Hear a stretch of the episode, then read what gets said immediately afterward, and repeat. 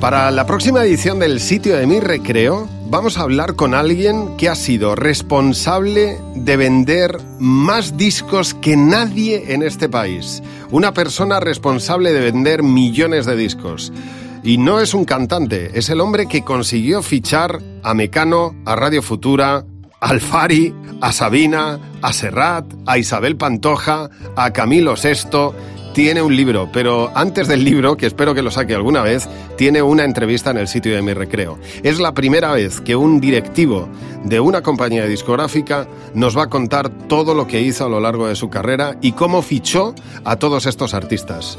No te lo pierdas. En la próxima edición del sitio de mi recreo, José María Cámara, expresidente de BMG Ariola. Pero, por ejemplo, Hombres G, te pasaron la maqueta, te negaste y dijiste que Hombre no. G, eh, me- Paco Martín, que en ese momento era, era AR de la compañía, me trajo la maqueta y yo le dije, Paco, esto no va a ningún lado. No, pues me equivoqué muchísimo. Así que tan listo no es uno.